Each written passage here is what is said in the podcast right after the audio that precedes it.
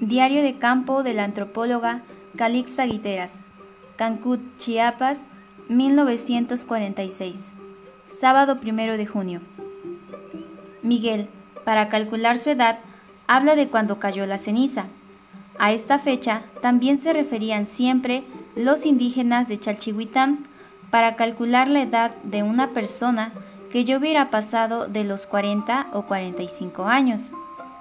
Miguel dice que su madre le contaba que él nació dos años después de este acontecimiento que llenó de pavor a todos los indígenas de toda esta zona. Hay un viejo ladino en el portal que se acuerda de la fecha exacta. Dice que tuvo lugar el 25 de octubre de 1902 y que fue la erupción del volcán que está en la frontera con Guatemala, el Tacaná.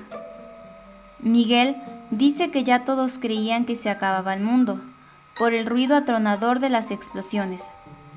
Su cuñado Vicente Locke tenía ocho años cuando esto sucedió, y le cuenta y aún se acuerda.